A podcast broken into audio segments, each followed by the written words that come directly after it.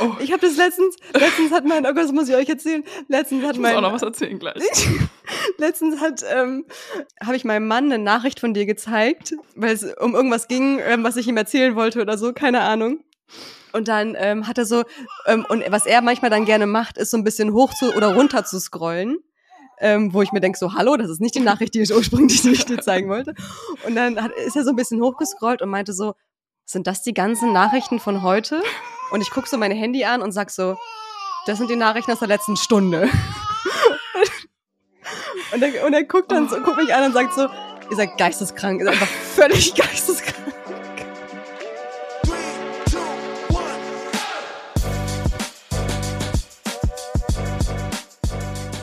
Mama halblang mit Rebecca und Sophia.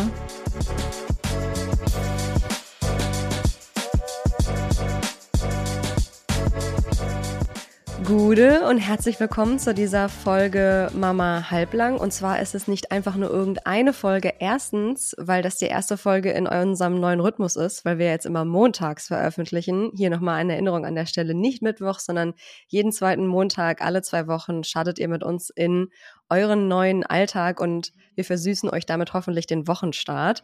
Und es ist auch nicht einfach nur irgendeine Folge, weil wir, glaube ich, diese Folge, die wir heute aufnehmen, schon seit Monaten ankündigen. Heute reden wir über das berühmt-berüchtigte Dorf, das wir bräuchten, um Kinder großzuziehen. Es ist eine Folge, die mal das große Ganze anpackt und nicht wie sonst nur eine Kleinigkeit, ein Aspekt, äh, den wir behandeln in diesem Podcast. Was das im Einzelnen bedeutet, erkläre ich euch gleich. Vorher stelle ich uns einmal vor. Ich bin Rebecca, 28, Mama von zwei Kindern. Vor mir sitzt Sophia, ebenfalls ganz frisch 28 geworden und Mama von einem Sohn. Ähm, zusammen sind wir zwei Journalistinnen, zwei Freundinnen und zwei junge Mamas, die euch alle zwei Wochen mit diesem Podcast und dem gleichnamigen Instagram-Account durch eure Elternschaft begleiten. Wenn ihr das feiert, dann schnappt euch doch ganz kurz bitte nochmal euer Handy. Ich weiß, ihr habt es gerade erst weggesteckt zur Einschlafbegleitung oder wenn ihr mit dem Kinderwagen unterwegs seid. Aber lasst doch trotzdem eine liebe Bewertung da. Bei Apple Podcast könnt ihr auch etwas schreiben. Darüber freuen wir uns immer wahnsinnig, wenn wir dann zufällig mal sehen, dass da gerade ein neuer Liebes Liebesbrief äh, sozusagen von euch eingetrudelt ist. Wie immer möchten wir aber nicht einfach so in diese Folge starten, denn diese Aufnahmen sind irgendwie auch ganz oft unsere Freundinnen Quality Time. Du lächelst und nix schon die ganze Zeit, während ich rede, Sophia. Deswegen verrate mir doch mal ganz kurz, wie es dir geht heute.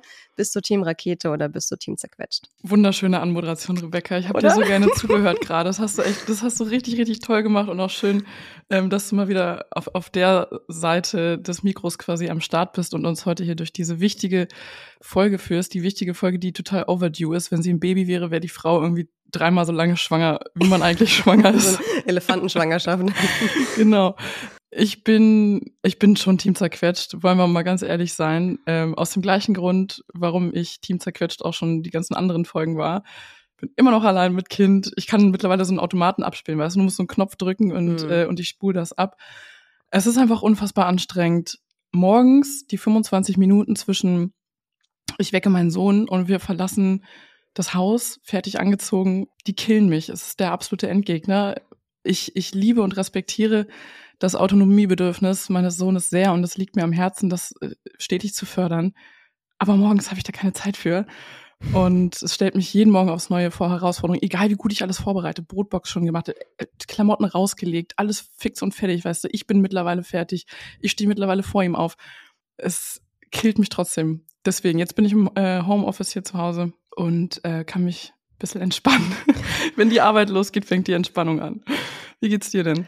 Ah, ich, äh, ganz kurz, ich fühle das total mit diesem morgens aufstehen, dass man dann keine Zeit für dieses Autonomiebedürfnis hat. Mein Mann macht gerade diese Erfahrung. Der bringt ja jeden Morgen unsere Tochter in die Kita und der weiß jetzt auch, wie sich das anfühlt, ähm, das jeden Tag in der Woche zu machen, weil er dann auch meinte, ey, du hast dann einfach schon einen Arbeitstag hinter dir. Wenn yep. du das Kind in der Betreuung abgegeben hast, sitzt du da erstmal schnaufend im Aufzug und denkst dir so, Yep. es killt mich komplett jeden Morgen. Ich. Ja. Sind noch ja. fünf Wochen, von daher nicht so schlimm. Nur noch dieses Jahr überleben. Nur noch fünf Wochen und dann ist mein Mann endlich wieder da und der übernimmt das dann. So, dann nicht mehr zeitweise alleinerziehend. Ja. Ich bin Team Rakete zur Abwechslung. Also wir haben ja irgendwie vertauschte Rollen, glaube ich, so ein bisschen momentan. ähm, mir geht's einfach, ich weiß nicht, was passiert ist. Es ist so als, also kurz bevor mein, mein zweites Kind, mein Sohn, vier Monate alt wurde, wurde einfach vieles besser. Also vieles hat sich gefunden, viele Routinen sitzen mittlerweile, seine Wachzeiten sind, sind vorhersehbar, seine Schlafzeiten sind mehr oder weniger vorhersehbar. Und irgendwie haben wir gerade einfach eine sehr gute Phase. Meine Mutter war gerade da, kommt nächste Woche schon wieder für einen längeren Zeitraum. Dann ist auch irgendwie auch schon Ende November und dann sind es nur noch ganz wenige Tage und Wochen, ähm, bis ja alle irgendwie schon so das Jahresende und die Feiertage und so einläuten. Und wir haben da auch einen kleinen Mini-Urlaub gebucht über Neujahr. Und ja, ich genieße einfach gerade diese gute Phase und freue mich total. Schön. Ich sitze jetzt auch gerade ohne Baby, weil mein Baby in der Babybell gerade schläft und wir erfolgreich den ersten mit dem zweiten Schlafzyklus verbunden haben. So, deswegen volle ja, Konzentration. Ich, ich, wir können uns mal alle richtig hart für dich freuen, so, weil die ganzen letzten Aufnahmen, die ich mit dir hatte, ich meine, ihr, ihr kriegt das nicht so mit, weil es wird geschnitten und ihr habt kein Video, was ihr seht beim Podcast jede Folge, also jede Aufnahme ist Rebecca mit dem Kleinen in der Trage vom Mikrofon stehend durch die Gegend getänzelt und musste das einfach immer jonglieren. Ey, so ein Stress, deswegen ja. hoffe ich, dass wir eine entspannte Aufnahme haben. Ich gönn's dir von ganzem Herzen. Also wenigstens der Großteil würde ich einfach mal ähm, ja. ganz optimistisch jetzt hier ins Mikrofon sagen. Die Ansprüche mal niedrig halten. So. Ein Learning aus der aus dieser Babyphase wieder: ähm, keine Erwartungen an den Tag haben. Einfach, selbst wenn es eine gute Nacht war, dann nicht irgendwie mit voller Motivation dir 3000 Pläne machen, sondern trotzdem immer halblang machen, egal wie die Lage ist. In diesem Sinne, volle Konzentration auf diese Folge.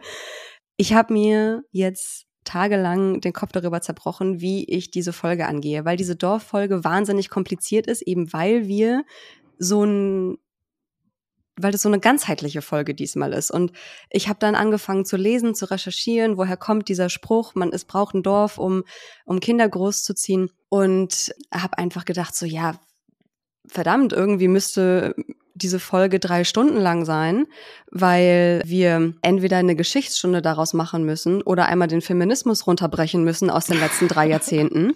ja, voll. Ja, stimmt. Wenn man das Thema bei der Wurzel packt, dann ja, landet so. man echt da. Und weil ich uns das allen irgendwie ähm, nicht antun kann, jetzt hier eine dreistündige Podcast-Aufnahme zu machen, habe ich gedacht, wir, ich fall einfach mit der Tür ins Haus und sag euch gleich am Anfang, worauf wir mit dieser Folge hinaus wollen und zäumen das Pferd von hinten auf sozusagen ähm, und sagen erstmal so, also was Familien und insbesondere Mütter, das ist ja heutzutage immer noch so, leisten sollen und größtenteils müssen, ist nicht artgerecht. Es ist eigentlich weder vorgesehen noch ist es gesund, geschweige denn einfach alles unter einen Hut äh, zu bekommen. Also wenn du dich in deinem Alltag fragst, wie soll ich das eigentlich alles schaffen, müsste die Antwort im Grunde immer sein, gar nicht. Es geht nicht du sollst es gar nicht schaffen. Es hätte ja. sowieso nie nur deine Aufgabe oder nur eure als Eltern eure Aufgabe sein sollen. Aber traurigerweise, das heißt traurigerweise, es ist natürlich auch alles ähm, äh, wild und schön und so und, und unser Leben ist ja auch. keine reine Misere so, aber ähm, trotzdem ist es ja einfach wahnsinnig anstrengend und so sieht unsere Realität einfach von von vielen aus, dass von ähm, alleine von den Eltern oder oft auch nur von der Mutter ähm, erwartet wird, alles perfekt unter einen Hut zu bekommen. Und dieses Paket wollen wir einmal heute von Grund auf besprechen und euch erzählen, wie das auch bei uns im Alltag aussieht. Wie gesagt, normalerweise behandeln wir hier nur einen Aspekt des Elternseins in einer Folge und heute geht es irgendwie um ganze Lebensrealitäten, also das große Ganze, das ich am Anfang erwähnt habe. Und ähm, obwohl ich jetzt keine Geschichtsstunde mit euch machen möchte, müssen wir trotzdem am Anfang kurz einmal theoretisch werden und uns anschauen, wie wir das Sprichwort Es braucht ein Dorf, um ein Kind großzuziehen, definieren. Es handelt sich dabei ursprünglich um ein afrikanisches äh, Sprichwort. Das wusste ich zum Beispiel nicht. Ähm, das wusste ich. Das wusste ich nicht. Strebermami. Ähm, ich für, einmal im Kopf war das irgendwie so ein, äh, hätte es auch so ein urdeutsches Bauernhof-Sprichwort sein können. Also, so ein Nazi-Sprichwort. oh Gott, das vielleicht nicht. Vielleicht bleiben wir mal unschuldig hier. Aber die Nazizeit ähm, hat tatsächlich auch viel mit Erziehung und Familie zu tun. Also hat äh, uns deutsche Familien ganz schön geprägt und das steckt in unserer Generation auch immer noch. Dazu müssen wir auch eine Thema. Folge machen. Aber ohne Scheiß, dazu müssen, müssen wir auch eine Folge machen. Voll die gute Idee. Nazi-Ideologie okay, und Erziehung. Stopp, stopp, stopp. Wir müssen erstmal kurz diese Doch-Folge über die Bühne bringen. Entschuldigung. So war ich jetzt. So, und es bedeutet im Grunde, dass das Großziehen von Kindern nicht allein auf den Schultern der Eltern lastet. Also, dass Kinder nicht in einer Kleinfamilie leben, so wie es heute im westlichen Europa ganz, ganz oft der Fall ist, sondern ähm, es sondern dass Kinder in einem breit gefächerten Sozialgefüge groß werden, in dem es ganz viele unterschiedliche Ansprechpartner für das Kind gibt und jeder auch unterschiedliche Aufgaben übernimmt. Also es gibt dann Erwachsene, die das Kochen übernehmen, die andere das Putzen oder die, die das Baby oder Kind mal übernehmen, wenn die Eltern gerade nicht können oder wollen. Also von Sekunde eins an sind mehrere Erwachsene für dieses Gesamtgefüge Familie verantwortlich. Wenn du dir das jetzt so anhörst, würdest du sagen, dass so deine Lebensrealität aussieht, wie in dieser Definition beschrieben? Erstmal nur ganz kurz ein Heads-up geben. Nein. Das ist das genaue Gegenteil. Ich bin alleine verantwortlich für alles. Kind, Haushalt, Lohnarbeit. Das ist mein Alltag momentan. Es könnte nicht artgerechter sein gerade für mich. Nicht nicht artgerecht. Äh, nicht, nicht weniger artgerecht. Nicht, nicht artgerecht. Das, äh, das ist bei mir im Grunde mehr oder weniger auch so. Also ich habe jetzt nicht, es ist nicht so, dass irgendwie meine Familie ähm, oder vor allem meine Mutter, die ja ganz, ganz viel ähm, mit zu dieser ähm, Familie, zu meiner Familie, meiner Kernfamilie beiträgt, die wohnt hier nicht in der Nähe. Und ich habe ähm, früher wenn mir, also bevor ich Kinder hatte und mir Leute erzählt haben, ja, wir sind schwanger ähm, und wir ziehen jetzt wieder zurück in den Heimatort, zurück zur Familie. Und ich dachte früher immer so, why? Wieso? Man ist doch nicht ist ohne doch, Grund weggezogen. Ja, eben, ist doch geil, so ähm, ohne Eltern und machen können, was man will, sein eigenes Leben, wild und frei. Und jetzt, wo man, äh, wo, wo ich Kinder habe, denke ich mir so, ja, ich habe keine Fragen mehr. Ne, mhm. Never mind. Liegt völlig auf der Hand, warum man zu seinen Eltern zurückzieht oder wenigstens in die Nähe. Ja. Wenn, wenn wir dieses Dorf, das ich gerade definiert habe, aber jetzt nicht wortwörtlich verstehen, sondern übersetzen mit Gemeinde, Mehrgenerationenhaus, Großfamilie. Sieht so dein Leben gerade aus, Sophia? Nein. ähm, es, es, gibt, es gibt eine Person, die tagsüber die Betreuung meines Sohnes übernimmt und das ist unsere Tagesmutter. Deswegen könnte man sie im entferntesten Sinne mit zu unserem Dorf zählen. Doch ich würde sagen, dass die Tagesbetreuung auch schon mit dazu zählt zum Dorf, oder? Zu dem Punkt wollte ich nämlich gerade äh, kommen. Du hast ähm, unbewusst meine Einleitung quasi gerade gemacht. Denn ähm, also so wie ich das gerade gesagt habe mit Gemeinde, Mehrgenerationenhaus und Großfamilie, so sieht auch mein Alltag nicht aus. Ich kenne zwar ein, eine Person, eine Person kenne ich, die so eine Art Mehrgenerationenhaus hat. Die ist mit mir in eine Grundschulklasse gegangen. Ich weiß nicht. Ich kenne sowas auch. Ich weiß also nicht, ob das bei ihr immer noch so ist, aber ich weiß, dass man bei ihr so war. Deswegen es gibt so Genossenschaften. Das ist ein elitäres Konzept, ähm, weil man sich da einkaufen muss in so Genossenschaften. Aber ein ehemaliger Vorgesetzter von meinem Mann, der lebte auf so einem Gutshof. Die haben halt einen Gutshof komplett umgebaut und da leben von Studenten, Singles, Familien, Senioren, alle gemeinsam, haben so gemeinsame Angebote und es ist halt dieses Kommunenleben. Aber ja, habe ich nicht. Geht mir auch so. Dann ähm, lass uns doch einmal ganz kurz in unseren Alltag einsteigen, oder? Ich meine, wenn wir hier so ein Gesamtpaket machen, dann müssen wir uns ja irgendwie angucken, ähm, wie sieht unser Leben ein, im Großen und Ganzen aus, ähm, mit dem Fokus darauf, wann wer das Kind betreut und wann wer Alltagsaufgaben regelt. Du hast ja jetzt in den letzten Wochen schon ganz, ganz viel ähm, erzählt, wie dein Tag gerade aussieht, weil dein Mann unter der Woche nicht da ist. Magst du uns einmal einen Tag in deinem Leben gerade beschreiben, wie das gerade aussieht? Sehr gerne. Macht euch bereit für Trauma. ähm, ja, ich, ich kann es ja wirklich mal so beschreiben, wie es jetzt gerade ist. Wenn mein Mann da ist, ist es natürlich ganz anders. Aber wir können ja ruhig mal bei diesem Extrembeispiel bleiben. Also, momentan ist meine Routine so, ich stehe vor meinem Sohn auf, sagen wir um 6.30 Uhr, versuche ein bisschen bei mir selbst anzukommen, dann irgendwann wecke ich ihn um 7.20 Uhr und versuche halt ihn aus der Wohnung rauszuschleusen. Im besten Fall mit der entsprechenden Kleidung und Schuhe an wäre auch noch gut.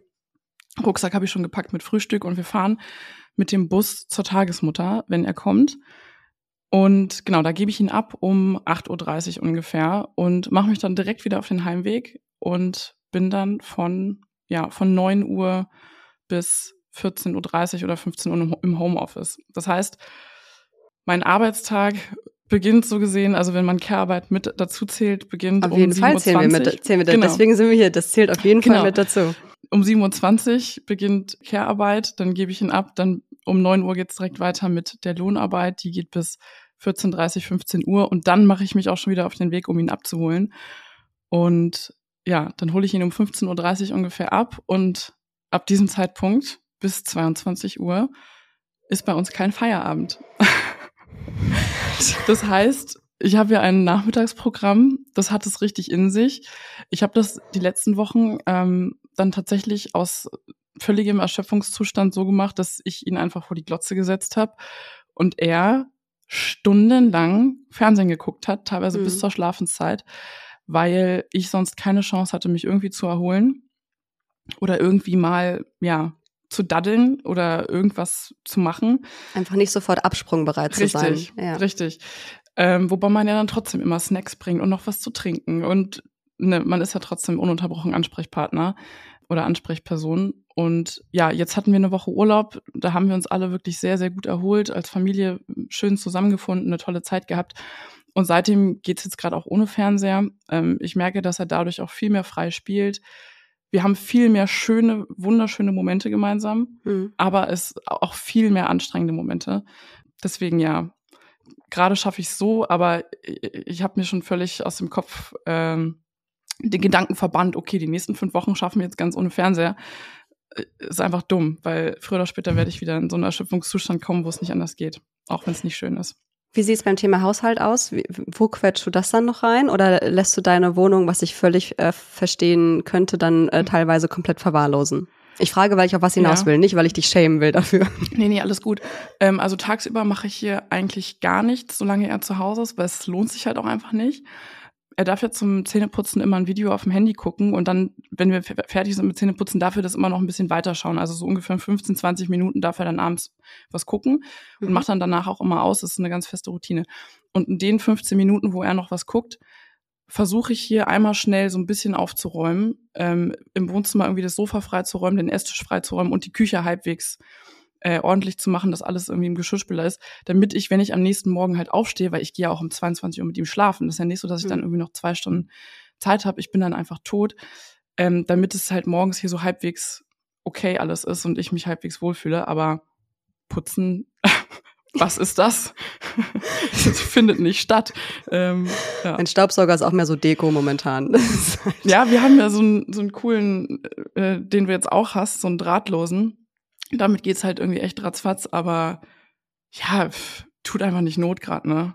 Ja, ich sag's dir. Das heißt, ähm, um das nochmal kurz zusammenzufassen, dein Tag besteht vom Aufstehen bis zum Schlafengehen aus einem permanenten Wechsel von Care-Arbeit zu Erwerbsarbeit zu Care-Arbeit, schlafen, wiederholen. Ja, richtig. Das ist äh, das wunderbare wow. Hamsterrad, in dem ich drin stecke. Wow.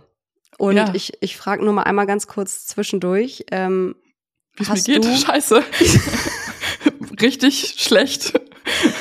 Ich wollte nämlich fragen, hast du irgendwann mal Zeit für dich, um bei dir einzuchecken? Ähm, also gut, im Homeoffice habe ich hier wenigstens die Abwesenheit von einem von mir abhängigen Wesen. Das es sei denn, er ist krank zu Hause, was ja in den letzten Wochen auch ein paar Mal passiert richtig, ist, wenn ich mich stimmt, richtig erinnere. Das stimmt, wollen wir es nicht heraufbeschwören. Ähm, das ist schon mal äh, so, dass meine Nerven in einem Zustand sind, ähm, wo ich mich selbst ertrage, um es mal, mal positiv auszudrücken.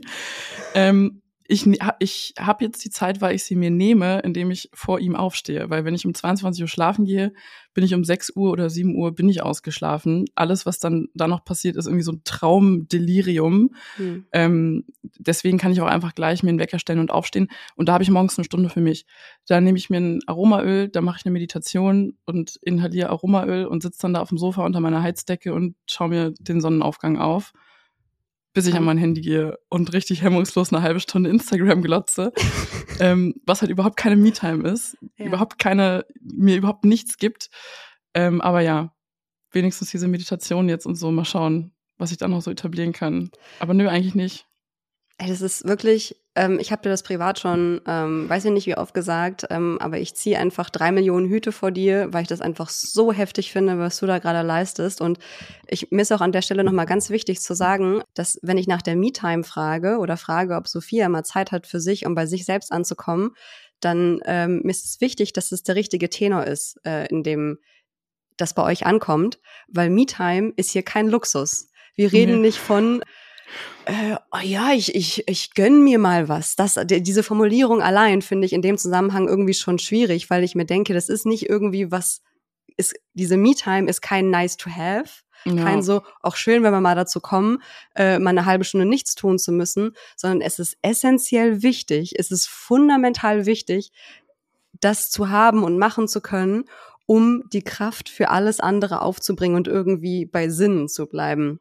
Das finde ich an der Stelle nochmal ganz, ganz wichtig, weil ich finde, Me-Time bei Eltern ganz oft irgendwie so den Tenor bekommt, so, als wäre das halt Luxus, als wäre das irgendwas, äh, wo wir ähm, Gott und der Welt für immer und ewig dankbar sein müssten, wenn wir uns mal eine halbe Stunde für uns selbst rausnehmen, um, um bei uns selbst anzukommen, um die Person sein zu können, die wir sein wollen, um die Mutter und die, die Ehefrau äh, sein zu können, die wir sein wollen, finde ich mega, mega wichtig. Ist bei dir gerade einfach alles heftig. Ist nicht drin. Ich zähle auch jetzt Grundbedürfnisse nicht zu Me-Time, ne? Also duschen zu gehen oder eine Mahlzeit anzunehmen, ist halt keine Me-Time. Das sind Grundbedürfnisse, ja.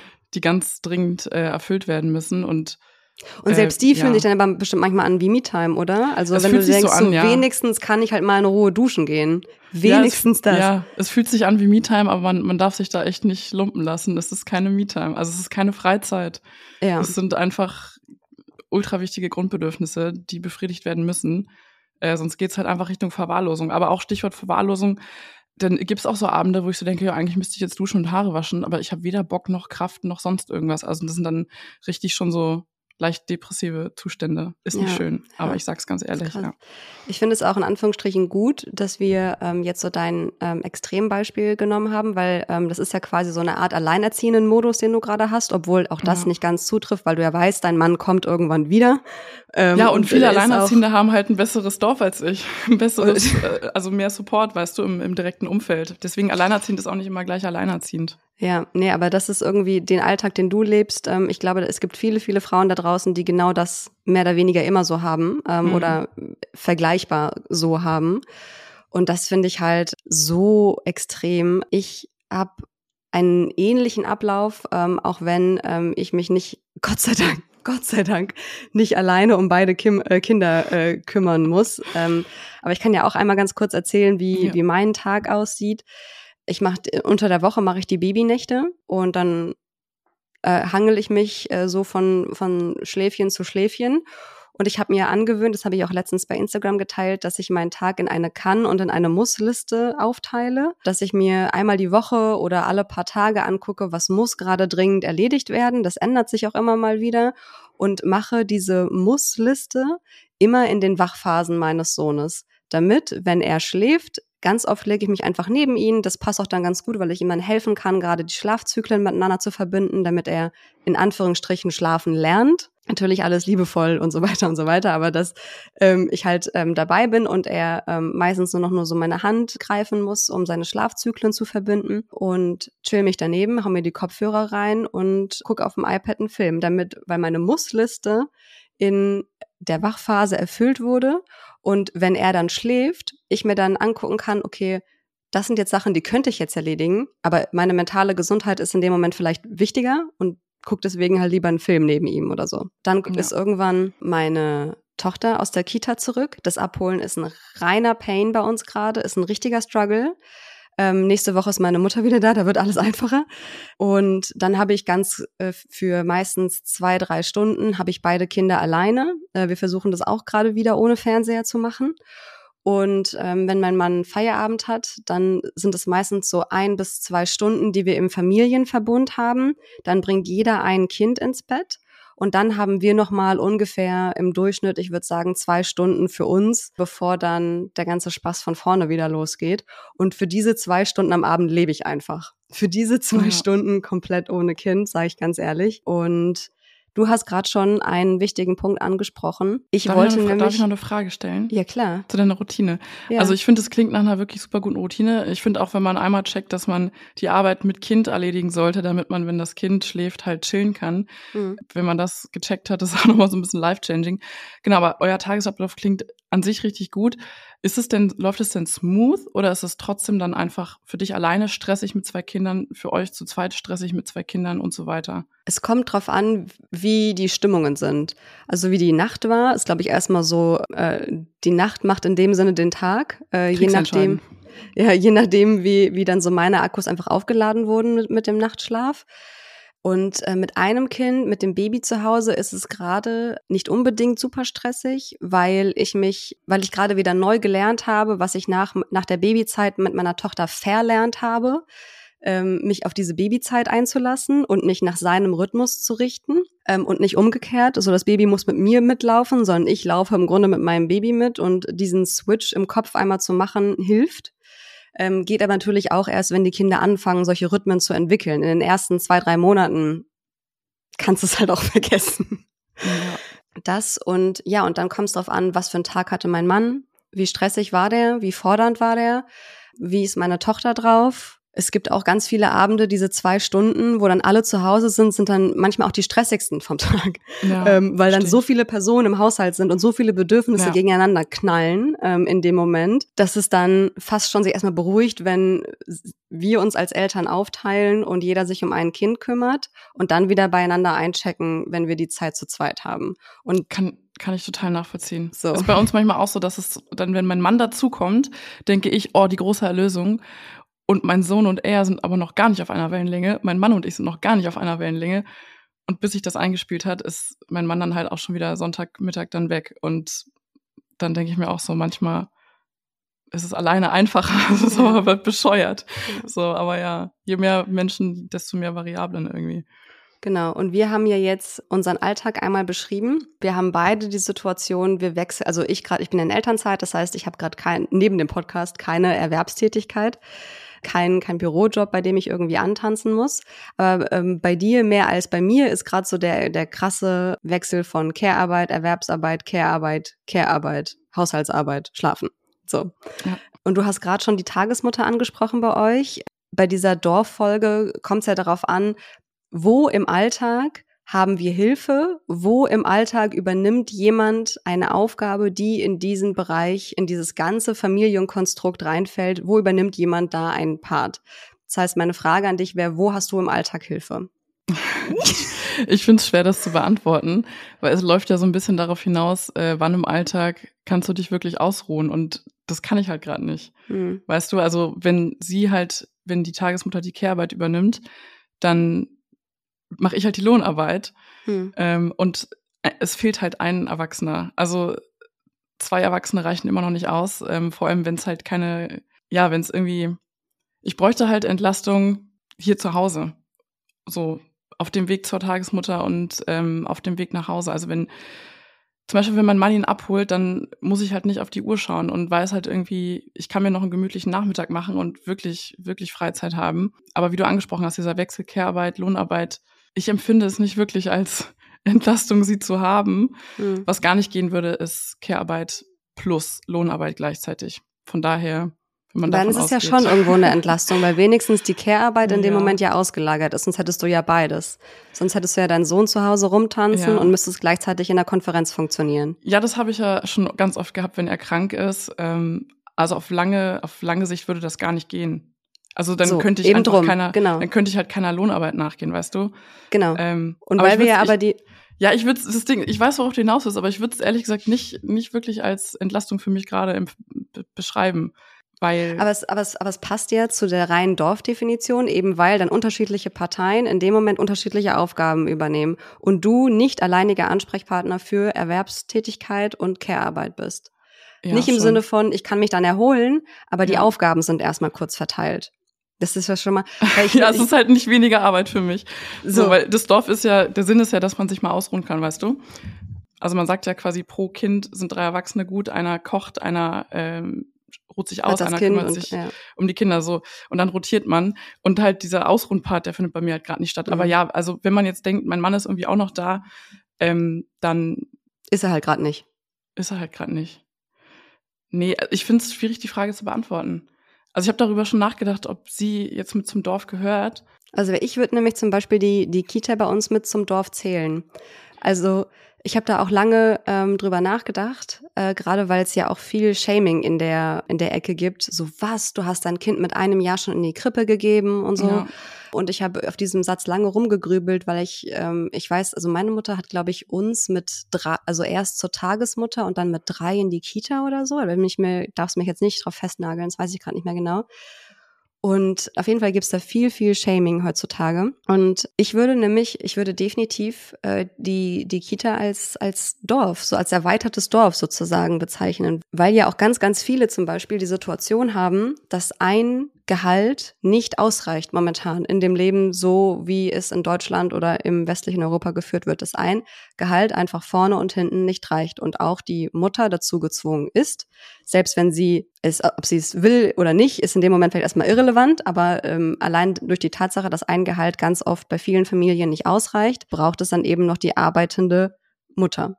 So, und deswegen ähm, ist die, die Betreuung egal ob Tagesmutter, Babysitter oder Kita, in dem Moment ja schon eine Dorferweiterung, weil sie in dem Moment dann die Care-Arbeit übernehmen. Vielleicht nicht im klassischen Sinne, dass du dich dann entspannen kannst, aber ähm, wenigstens so, dass alle Aufgaben irgendwie erfüllt werden können. Ja, ja, ich würde es auch so dazu ähm, zählen. Fällt mir halt gerade schwer, das so zu sehen, aber nee, gehört auf jeden Fall mit zum Dorf. Aber das Witzige ist ja, man tauscht ja Lohnarbeit gegen Betreuung. Also du gehst Lohnarbeit nach, um Geld zu verdienen, um damit die Betreuung zu bezahlen. So gesehen. Außer du lebst in Berlin, dann kriegst genau. du einen genau. Kita-Gutschein. Ja, aber also wenn man zum Beispiel, wenn man, ich will jetzt den Rahmen nicht sprengen, wenn man in die Schweiz guckt, da ist es so, dass äh, viele Mütter einfach gar nicht arbeiten, weil es würde sich nicht lohnen, weil die Kita-Kosten oder Betreuungskosten da so exorbitant hoch sind, ähm, dass das, was sie in der freien Wirtschaft erwirtschaften würden, eins zu eins in die Betreuung stecken könnten, ähm, weil dann irgendwie ein Kita-Platz 3000 Franken im Monat kostet. Ähm, halt rund 3000 Euro. Äh, und das lohnt sich dann einfach nicht. Deswegen, wir haben mhm. hier in mhm. Deutschland einfach einen Sozialstaat, der in diese Richtung schon, ich will nicht sagen weiter ist, will ich gar nicht so bewerten, aber anders ist und mhm. uns das anders ermöglicht zu wirtschaften. Aber ja, es ist manchmal schon ein bisschen grotesk denke ich manchmal drüber nach. Nun gibt uns der Job ja nicht nur Geld, sondern auch Selbstbewusstsein, Identifikation äh, und so weiter. Das geht mir ja ganz genauso. Ich arbeite auch sehr gerne. Ja, also das halt, aber das finde ich ganz spannend, weil wir haben jetzt an der Stelle irgendwie schon zwei verschiedene Definitionen von diesem Dorf rausgearbeitet. Ne? Einmal ähm, ist das Dorf dazu da, damit irgendwie alle Aufgaben von verschiedenen Personen erfüllt werden können, oder ist es dazu da, dass jede Person, die zu diesem Dorf gehört, auch zu genug Erholung kommt. Finde ich äh, einen spannenden Zwischengedanken, ein spannendes äh, Zwischenfazit an der Stelle. Du hast das vorhin auch gerade schon mal so ein bisschen angesprochen, dass dir eigentlich was ganz anderes helfen würde, nämlich wenn beispielsweise jemand deinen Sohn von der Tagesmutter abholen würde. Wo in deinem Alltag würdest du dir denn noch, noch Hilfe wünschen? Also was würde dir konkret helfen? Die Ernährung. Ernährung finde ich ist ein super großes, wichtiges Thema und ich habe mir da auch selbst schon Hilfe verschafft, weil ich habe es einfach nicht geschafft, auch noch mir zu überlegen, was koche ich, weil ich habe auch das Bedürfnis nach wenigstens einer gesunden, vollwertigen Mahlzeit am Tag und möchte das meinem Sohn auch gerne bieten. Ich schaffe es aber nicht, mir zu überlegen, was koche ich, das dann auch einzukaufen. Und deswegen habe ich, äh, ich nenne jetzt nicht die Marke, weil wir noch keine Kooperation haben. Ich würde nicht Nein sagen zu einer Kooperation. Ähm, fängt mit H an, hört mit HelloFresh auf. und äh, ich, be ich bekomme da jede Woche halt eine Essensbox geliefert mit Gerichten, die ich mir ausgesucht habe und dann habe ich einmal am Tag eine frische Mahlzeit, die ich mir koche. Das erleichtert mir den Alltag und da habe ich mir so ein bisschen Dorf dazu gekauft, also wenigstens mhm. ähm, das, was koche ich und einkaufen in ähm, den entsprechenden Mengen. Das ist eine kleine Erleichterung. Ansonsten, ich würde sofort abgeben, die Aufgabe Kind morgens fertig machen und zur Tagesmutter bringen, weil, wie schon am Anfang beschrieben, ist das der absolute Endgegner für mich gerade. Mhm. Und eine Nachmittagsbespaßung wäre auch nicht schlecht. Aber die will ich gar nicht mal in Abwesenheit von mir, weil ich verbringe dann auch gerne Zeit mit meinem Sohn. Einfach noch einen Spielpartner oder halt eine andere erwachsene Person, die mit ihm dann puzzelt und ich kann zuschauen. Hm. Oder nur mitmachen, wenn ich Lust habe. Da würde ich mich sehr freuen. Einfach mein Mann. Den vermisse ich am meisten im Alltag. Ja, ich würde sagen, Der würde ich das alles übernehmen ich, ich würde sagen, ich habe gestern die ideale Dorfsituation gehabt. Also wenn ihr die Folge hört, ist das schon ähm, schon wieder ein paar Tage her. Aber ich ähm, gestern war es so, ich habe die Babynacht gemacht. Ähm, meine Mutter war ziemlich perfekt zeitlich gesprochen. Dann bei uns in der Wohnung, als mein Sohn und ich gerade wach geworden waren, es war so kurz nach halb neun. Sie hat dann den kleinen Mann übernommen und ich konnte in der Zeit uns beiden Kaffee machen, duschen gehen und habe mich dann auch irgendwann äh, direkt verabschiedet und habe ungefähr vier Stunden am Podcast gearbeitet, ganz in Ruhe, ohne Unterbrechung in einem Café. Ähm, bin dann auf, äh, habe noch ein Geburtstagsgeschenk für einen Kindergeburtstag gekauft, habe meine Große aus der Kita geholt und ähm, bin dann äh, mit ihr zu einem Kinder zu diesem Kindergeburtstag gefahren. Ist auch so Classic, so das Geschenk lässt mir zu besorgen. Und ich habe mal den Fehler gemacht, mit meinem Kleinkind ein Geschenk für ein anderes Klein äh, Kleinkind zu kaufen. Wie bescheuert ja, Das hätte ich dir vorher sagen können, dass das keine gute Idee ist. Oh, du bist was los mit mir, ey. Was das angeht, ähm, bin ich sehr unerfahren, noch Kindergeburtstage. Und das war total süß, weil es, es war ein Kindergeburtstag von ihrer besten Kita-Freundin. Die hatten sich zu dem Zeitpunkt zwei Wochen nicht gesehen, weil die vorher im Urlaub waren. Und ähm, hat sich ganz, ganz süß gefreut. Und also so wirklich, als hätten die sich jahrelang nicht gesehen. Oh, und ähm, haben dann ganz, ganz toll gespielt. Und ich konnte zwischendurch irgendwie mich mit Erwachsenen unterhalten, ähm, was essen. Und dann ähm, doch für meine Tochter da sein, wenn sie mich zwischendurch brauchte und so. Und das war echt ganz, ganz toll. Und dann sind wir ähm, wieder nach Hause gefahren äh, meine Mutter war hier mit ähm, meinem Sohn und hat, ähm, dann haben wir noch zusammen irgendwie rumgewuselt und dann hatten mein Mann und ich eben noch Date Night und als wir nach Hause gekommen sind, hat sich dann meine Mutter verabschiedet und ich habe mich dann auch irgendwann zu meinem Sohn gelegt und habe die Babynacht gemacht und das war, glaube ich, so mein ideales Dorfbild in dem Moment, weil ich wusste, alle sind versorgt und ich kann mich rausziehen und was ich dann in der Zeit mache, in der ich mich rausziehe, war dann meine freie Entscheidung. Ich habe dann am Podcast gearbeitet, weil mir das auch ganz, ganz viel Erfüllung gibt, weil ich darauf auch Lust hatte in dem Moment und ich auch wusste, so ein paar Dinge müssen einfach heute erledigt werden. Aber ich hätte ja alles Mögliche machen können. Das war mein, meine ideale Dorfsituation, der Tag. Ja. gestern. Und ich verstehe wirklich jede Familie, die sagt, wir ziehen zurück zur Familie, weil da sind Oma und Opa und die können auch mal helfen. Ähm, aber auch das wie ich gelesen habe, ist nur bei ganz, ganz wenigen ähm, der Fall. Nur bei einem Bruchteil, da gab es mal eine Umfrage, die kann ich euch verlinken in den Show Notes. Nur bei einem Drittel aller Eltern war das, glaube ich, in Deutschland, ähm, helfen die Großeltern mit. Aus verschiedenen Gründen. Entweder weil sie vielleicht selber schon zu alt sind, Krankheiten haben und einfach nicht mehr die körperlichen Kapazitäten haben zu helfen oder weil ähm, sie dann doch nicht so in die Kindererziehung eingebunden sind, weil die Verhältnisse vielleicht nicht gut sind. Wie ist das bei dir? Hey, Großeltern, erwartete Familie, Tante, Onkel, wie auch immer? Die wohnen alle eine Stunde Autofahrt von uns entfernt. Das Ding ist halt, ist auch gut und wichtig, dass wir auf den Punkt nochmal zu sprechen kommen. Es ist so ein kleiner Nachteil von jungen Mama werden, dass die eigenen Eltern selbst noch voll in der Berufstätigkeit drinstecken. Ähm, dann kommt noch dazu, dass äh, ich ja zwei Nachzüglergeschwister habe und meine Eltern halt selbst noch mit Teenagern, ja, einfach für Teenager verantwortlich sind. Die können nicht mal eben eine Stunde herfahren, um den Kleinen morgens fertig zu machen und zu bringen, um dann eine Stunde wieder zum Arbeitsort zu fahren. Es ist einfach, ja, einfach nicht so ganz realistisch. Und wenn ich mir so das perfekte Bild ausmalen würde, dann wäre das, dass ich halt ja in der Nähe, wirklich in der unmittelbaren Nähe von meinen Eltern wohne, in unmittelbarer Nähe auch ähm, die Betreuungseinrichtung ist und man sich dann halt echt so organisieren kann, dass ja auch mal die Oma morgens vorbeikommt. Die braucht dann aber nur fünf Minuten oder wohnt direkt nebenan, äh, kann das Kind fertig machen, bringen. Alle gehen ihrer Lohnarbeit nach und dass man sich dann nachmittags bei einer Person trifft, die gekocht hat. Dass das auch immer so ein bisschen rotiert. Mhm. Ähm, oder von wegen eine Oma sagt äh, irgendwie, sie kocht jeden Mittag für alle und da versammeln sich dann auch wirklich alle ähm, kommt zusammen essen, die Kinder können zusammen spielen und so. Ich meine, ich habe da so eine romantische Vorstellung von irgendwie italienischen Großfamilien, wo die Nonna dann einfach äh, den ganzen Tisch voller verschiedener Pastasorten stellt und die ganzen Bambinas und Bambinos miteinander spielen und die Tanten und Onkels ja Erwachsenengespräche spüren und äh, führen und Spaß haben. Das ist so eine sehr romantisierte Vorstellung. Es gibt auch Schattenseiten so einer Dorfkonstellation. Ich weiß nicht, ob wir da noch zu sprechen kommen nach deinem Plan. Ansonsten. Im Grunde jetzt direkt, uns hat nämlich auch eine Nachricht erreicht, ähm, dass alle immer so positiv von diesem Dorf sprechen und das bei, bei dieser Hörerin, die uns geschrieben hat, aber nicht der Fall ist, weil ja auch ganz viele Generationenkonflikte dann auf den Tisch kommen, wenn das ja. halt die äh, eigene Familie ist, die quasi das Dorf ist und vielleicht auch die Elterngeneration ganz viel anders machen würde, als wir es jetzt machen und es dann schwierig ist, irgendwie, ja, das dann richtig umzusetzen und das Dorf wirklich zu genießen und dann nicht als noch zusätzlich emotionale Arbeit zu empfinden, weil man erstmal irgendwie seine Eltern nochmal anders anleiten möchte. Kannst du das nachvollziehen? Mm ich kann es nicht so richtig nachfühlen, weil ich, was das angeht, mit meinen Eltern ein sehr gutes Verhältnis habe oder auch mit meinen Schwiegereltern. Aber ich kann mir sehr, sehr gut vorstellen, ähm, dass viele Familien da vor Konflikten stehen, weil wir kriegen ja auch viele Zuschriften. Wir haben ja uns schon viel mit unserer Community darüber ausgetauscht. Und um jetzt mal wirklich ein ganz konkretes Beispiel zu nennen, zum Beispiel man ist mit der Familie versammelt, ähm, ja, halt das Dorf, einer hat gekocht, um bei dem Szenario zu bleiben. Und das Baby, in der Wiege fängt an zu schreien. Und man möchte halt als Mama hin und das Baby rausnehmen.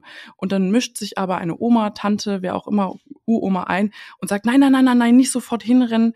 Der muss auch mal lernen, sich alleine zu beruhigen, darf ihn jetzt nicht so sehr verwöhnen, nicht immer sofort hin. Ach, kommt mal Leute, jetzt rennt sie schon so wieder. Guck mal, sie rennt mhm. schon wieder. Sie rennt schon wieder sofort hin, nur weil der Kleine einmal Pieps macht. Das ist ein realistisches Szenario. Ja ich glaube, da vor dieser Herausforderung stehen viele, viele Familien und deswegen ist, glaube ich, wichtig, auch dieses Dorf mal nicht so ganz romantisiert irgendwie darzustellen. Ja, und dann ist es ja auch emotional und körperlich wahrscheinlich eher anstrengend, diese Leute noch bei sich zu haben, als dass es wirklich helfen würde. Das heißt, ich habe das Gefühl, wir arbeiten so Schritt für Schritt an dieser Definition, die ich äh, am Anfang gegeben habe und führen die immer weiter aus, weil ein Dorf dann nicht dann einfach nur bedeutet, wir haben an, wir haben mehrere Personen, die mehrere Aufgaben übernehmen und das rotiert dann auch so ein bisschen, sondern es müssen Personen sein, denen du komplett ohne dass du drüber nachdenken musst, die Verantwortung übertragen kannst in dem Moment und es für dich wirklich nicht noch mentale, noch, noch mental load ist, darüber nachzudenken, wie die jetzt mit dem Kind umgehen, ob das alles in deinem Sinne passiert, sondern dass irgendwie alle an einem Strang ziehen und dass das auch eine Situation ist, die die aller, aller wen oder wenige einfach haben. Das Wenn da gleichzeitig ein Fass aufgemacht wird, ähm, wo ich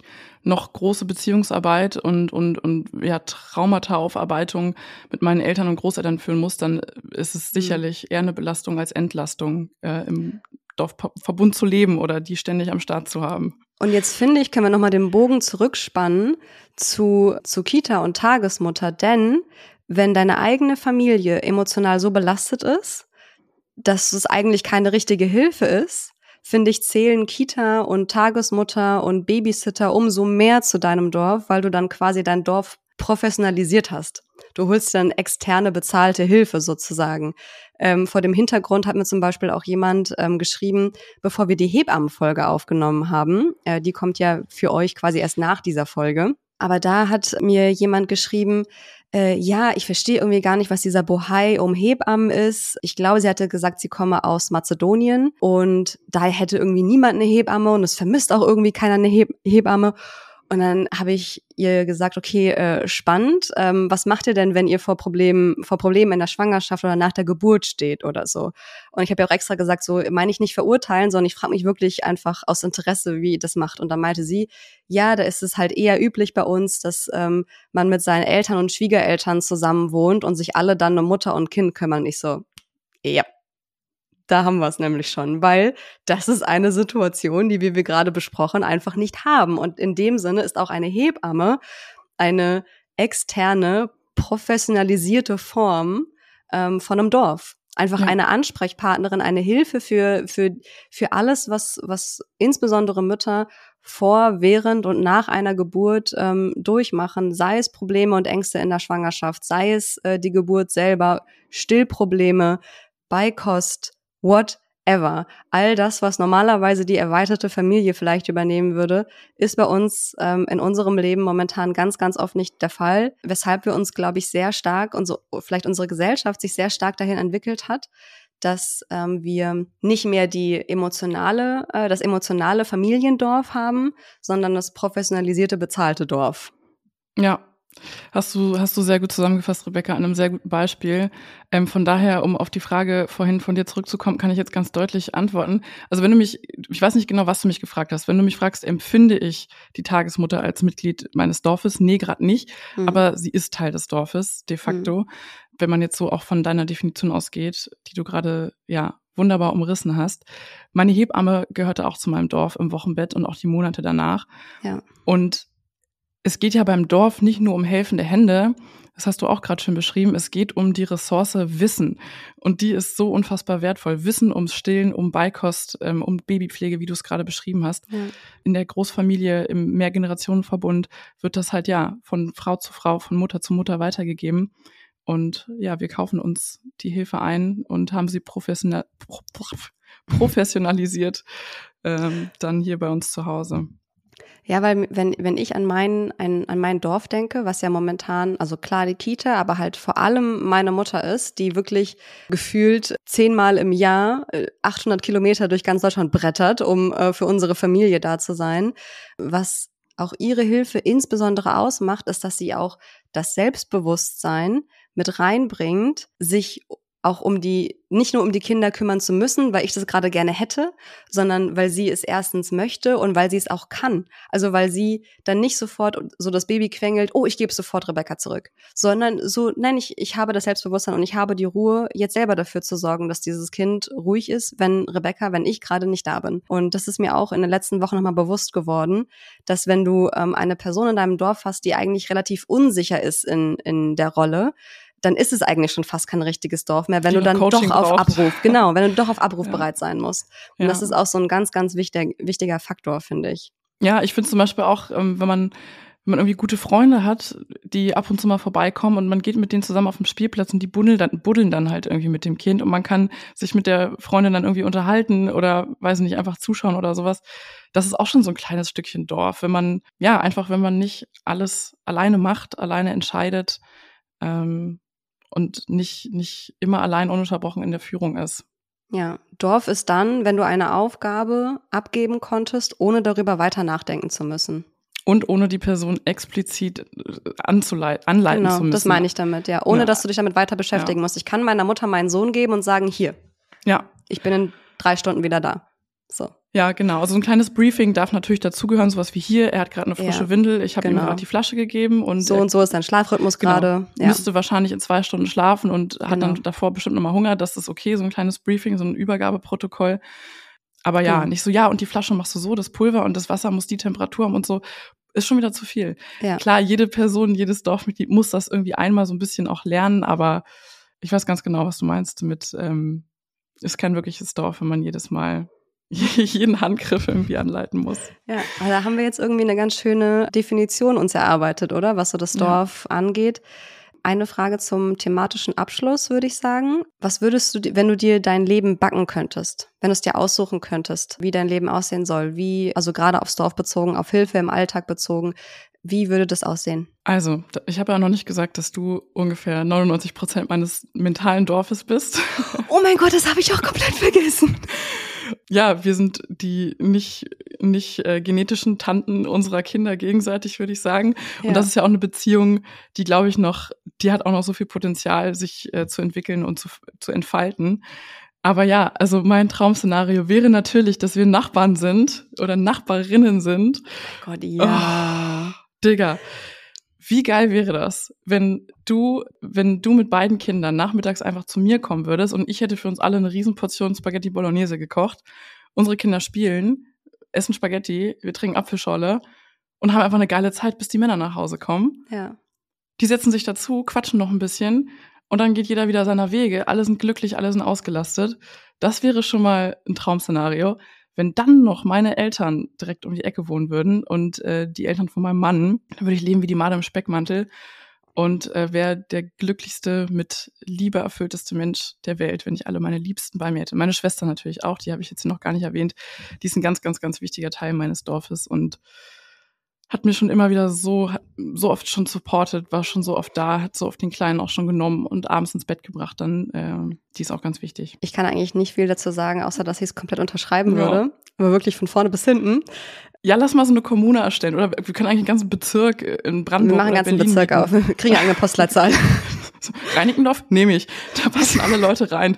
Also, Nee, weil, also ich, wenn ich das mal, wenn ich die Folge mal versuche zusammenzufassen, würde ich sagen, die wenigsten von uns haben, haben das perfekte Dorf. Das, was wir haben, haben wir wahrscheinlich professionalisieren müssen, in dem Sinne, dass wir uns Hilfe eingekauft haben, durch Kita, durch Tagesmutter, durch Babysitter.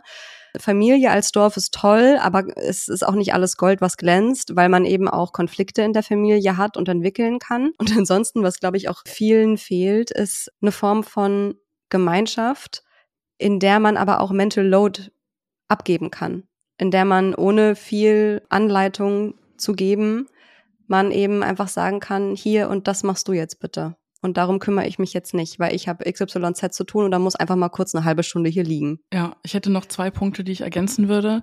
Sowas wie Emotional Support oder um es auf Deutsch zu sagen, emotionale Unterstützung.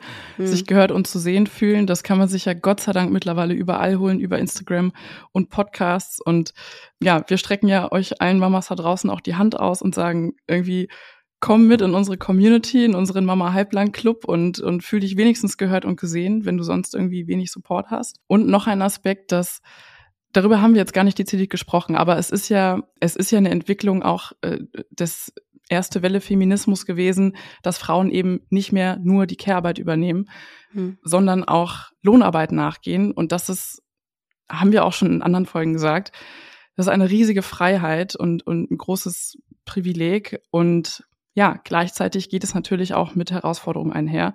Aber das ist uns beiden, glaube ich, wichtig, auch nochmal an der Stelle klar zu machen, ähm, dass wir diese Freiheit natürlich auch zu schätzen wissen und gleichzeitig über die Struggle sprechen, die damit einhergehen. Eben da spielen jetzt gerade, was so das Thema Feminismus angeht, noch ganz viele andere Dinge mit rein. Ich würde sagen, das lagern wir in eine andere Folge aus. Eine Feminismusfolge, komm Rebecca, haben uns noch nie genug Feinde ja. gemacht.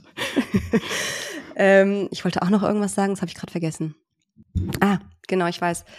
Und das wäre ja keine Mama halblang Folge, wenn wir nicht wenigstens einen kleinen Tipp am Ende nochmal mitgeben würden. Du hast mir letztens ein Reel geschickt, das ich mhm. wahnsinnig, wahnsinnig gut fand ähm, und sehr, sehr, sehr hilfreich, ähm, weil wie gesagt, wir haben halt, die meisten haben nicht das perfekte Dorf, das wir uns alle wünschen. Wir haben vielleicht hier und da Hilfe, aber bei weitem nicht die, die wir verdient hätten und brauchen würden, um ähm, alles irgendwie hinzukriegen. Und zwar hat dieses äh, Reel besagt, dass du dich am Anfang des Tages entscheiden sollst, welche Mutter du an dem Tag sein möchtest. Die präsente, spielvolle Mutter, die gechillte und äh, laissez-faire Mutter oder die Mutter, die, was war das dritte, einfach die nur Sachen überlebt. Erledigt. Die, die, die einfach erledigt. nur Sachen erledigt und ansonsten irgendwie versucht, den Tag zu überleben. Und entscheide dich an dem Tag, je nachdem, wie die Stimmung ist, ob alle gesund sind, ähm, etc., etc., welche Mutter du sein willst und ähm, leb das einfach voll und ganz und versuch nicht, alle drei Aspekte an diesem Tag mental zu erfüllen. Wenn das ein Tag wird, an dem alle vorm Fernseher sitzen, ja mein Gott, dann ist das halt so. Mama halblang. So.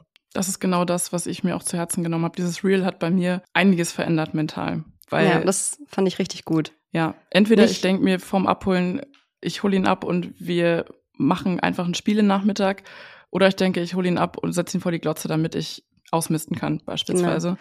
Oder halt chillen kann. Ich ja. kenne das halt von mir, dass ich dann zwischendurch nochmal denke, oh, ist das jetzt richtig, dass sie ja. vorm Fernseher sitzt und sollte ich nicht mit ihr spielen und so, wäre das nicht die ideale ähm, Situation?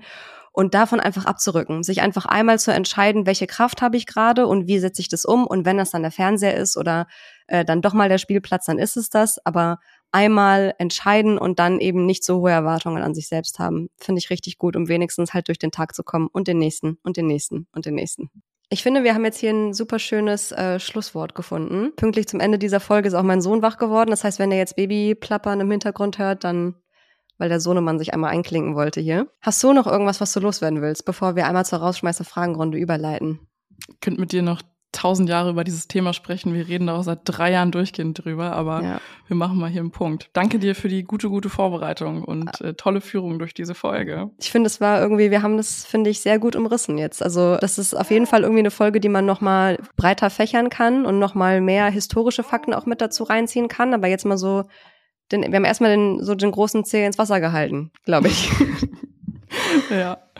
Bist du in diesem Sinne bereit für die Rausschmeißer-Fragenrunde? Sowas von bereit. Perfekt. Erste Frage.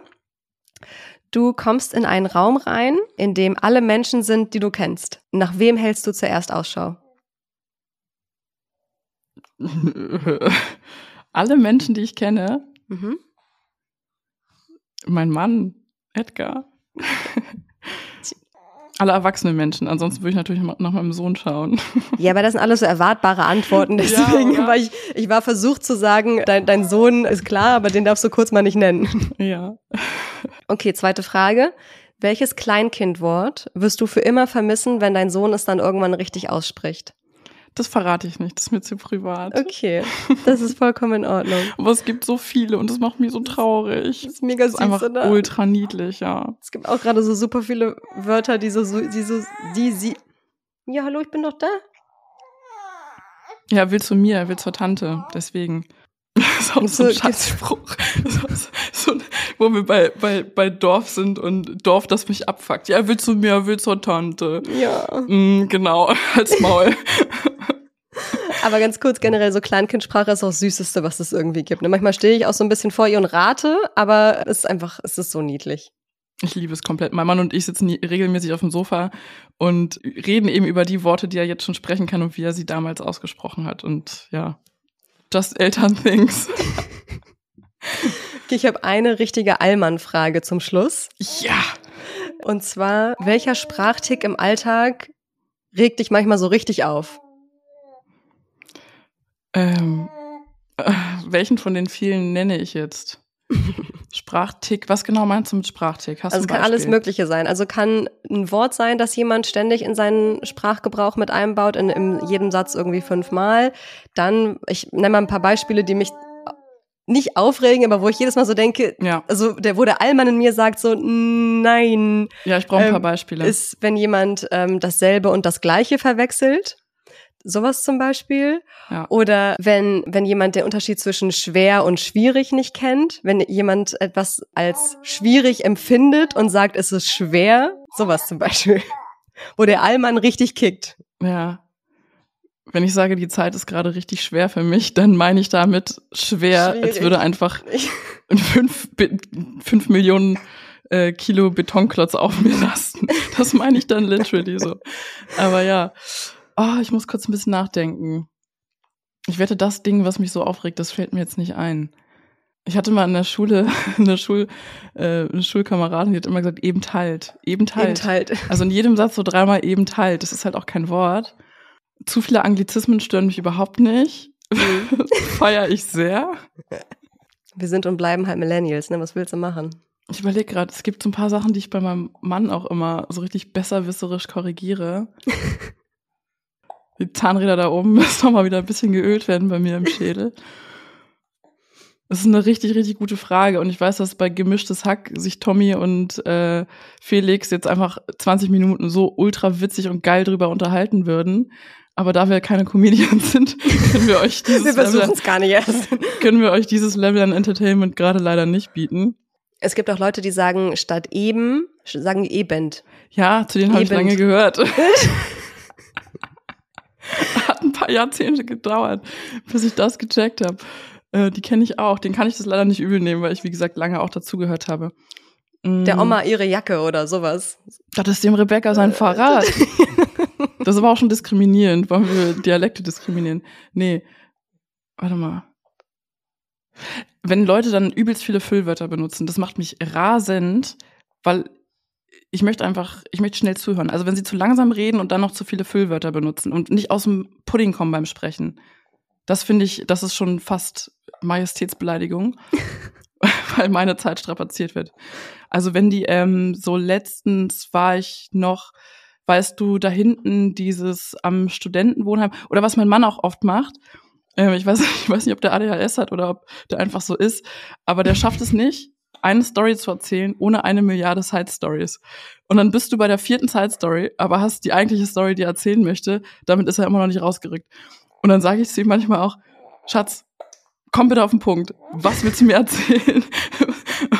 Und er will es dann immer so ganz genau beschreiben und ähm, das ist eine Eigenart, die macht mich manchmal ziemlich verrückt. Das ist ja fast so, eine, so, ein, so ein Kleinkindverhalten, ne? Es ist ja eigentlich eher so, so ein Kindertick, was so Grundschulalter wollen die irgendwie was erzählen, was in der Pause pass äh, passiert ist und ja, bleiben dann ja. auf dem Weg dahin dreimal hängen und erzählen dir irgendwas anderes. Ja, gleichzeitig liebe ich das aber auch total, weil ähm, dann, das ist meistens ist er noch ganz euphorisch und erzählt halt einfach gerne und ähm, das ist gleichzeitig auch schön. Also ja, es ist ein Tick, der mich immer verrückt macht und der gleichzeitig auch liebenswürdig ist. Aber ich zum Beispiel, ich breche auch regelmäßig Sprachnachrichten an dich ab, ähm, weil ich irgendwas erzähle und dann merke ich, wie ich so ins Stocken komme und dann sind da so 20 Sekunden Pause dazwischen und du, wirklich, wenn du in mein Gehirn gucken würdest, wäre da dieses, dieses Render-Zeichen, weißt du, diese, dieser Kreis. Ja. ähm, din, wo so din, Gehirn din, in Arbeit, der nächste Satz ist in Arbeit. Und dann breche ich ab und denke so, jetzt kannst du Sophia nicht antun, das geht nicht. Weißt du, was mir mal passiert? Nämlich genau das gleiche wie bei meinem Mann. Ich will dir eine Sache erzählen und verrenne mich in eine Million Side Stories und dann breche ich auch ab und denke so, wow, das kann ich ihr nicht zumuten. Und dieser Pausenbutton bei WhatsApp, der wurde auch, der wurde für uns erfunden. Aber wirklich, aber ich habe das auch, ich finde es immer so lustig, wenn du mir Sprachnachrichten schickst und es sind dann so drei Sprachnachrichten, die erste so drei Minuten lang, die zweite eine Minute 50 und die letzte nochmal acht Minuten. Und du hast mir so am Ende der zweiten Nachricht gesagt, so, und jetzt erzähle ich dir, was ich dir eigentlich erzählen wollte. Und dann denkst du dann so, ähm, wie wir auch jede Sprachnachricht beginnen mit, okay, ich versuche mich mal kurz zu fassen und dann sind trotzdem zwölf Minuten. Wow. Und du weißt aber nicht, wie die ursprüngliche Sprachnachricht, wie lang die gewesen wäre, wenn du es zugelassen hättest, dass du dich in seinen Stories verrennst. Oh. Ich habe das letztens, letztens hat mein, oh Gott, das muss ich euch erzählen. Letztens hat ich mein. muss auch noch was erzählen gleich. letztens hat, ähm, habe ich meinem Mann eine Nachricht von dir gezeigt, weil es um irgendwas ging, ähm, was ich ihm erzählen wollte oder so, keine Ahnung. Und dann ähm, hat er so, ähm, und was er manchmal dann gerne macht, ist so ein bisschen hoch zu oder runter zu scrollen. Ähm, wo ich mir denke, so, hallo, das ist nicht die Nachricht, die ich ursprünglich dir zeigen wollte. Und dann hat, ist er so ein bisschen hochgescrollt und meinte so, sind das die ganzen Nachrichten von heute? Und ich gucke so mein Handy an und sag so, das sind die Nachrichten aus der letzten Stunde. und, er, und er guckt dann so, guckt mich an und sagt so, ihr seid geisteskrank, ihr seid einfach völlig geisteskrank. So, und mein Mann hat, wir schicken, also er schickt mir abends, bevor er schlafen geht, jetzt immer eine Sprachnachricht und ich kann mir die dann morgens anhören. Und dann habe ich mir letztens eine angehört und er dann so, oh, so ich bin jetzt ja schon bei fast vier Minuten, naja, ich mache jetzt mal Schluss. Und ich dachte so, vier Minuten Anfänger. Das ist in vier Minuten sagen Rebecca und ich uns guten Morgen.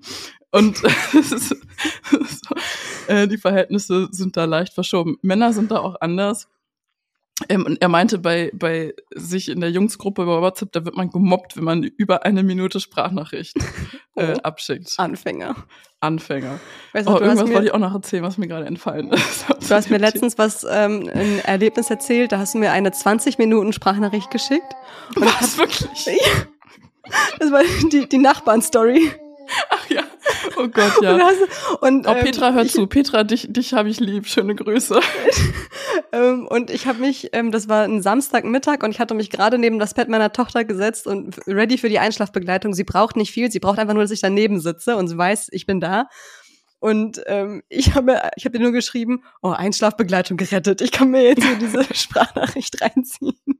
Und hast du geschrieben, hätte noch ein bisschen länger gehen können, glaube ich. Ja, stimmt. Ja, ich also, höre ja eh mal mit doppelt äh, mit 1,5-facher Geschwindigkeit. Also das mache ich nicht. Ich gönn mir immer die volle Breitseite. Nee, ähm, ist für mein Gehirn nicht genug Stimulation. Ich mache die 1,5-fache Geschwindigkeit. Außer bei einer Freundin, die redet sehr langsam, bei der mache ich doppelte Geschwindigkeit. Luana, hab Krass, dich lieb. Okay. bei meinem Mann geht es nicht, weil der redet so unfassbar schnell. Ähm, da komme ich bei der einfachen Geschwindigkeit manchmal nicht hinterher.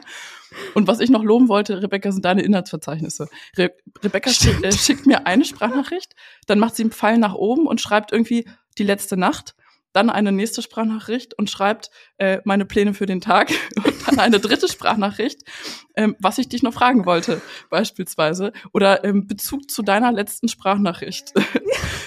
Absolut Ehre. Absolut Ehre. Anders kriegt man es einfach nicht mehr hin. Ja, weil wir einfach so oft an den Punkt gekommen sind, dass wir beide jeweils in den Sprachnachrichten sagen, so, ich muss mal gucken, ob ich nochmal alles auf die Kette kriege, was du in der letzten Sprachnachricht erzählt ja. hast.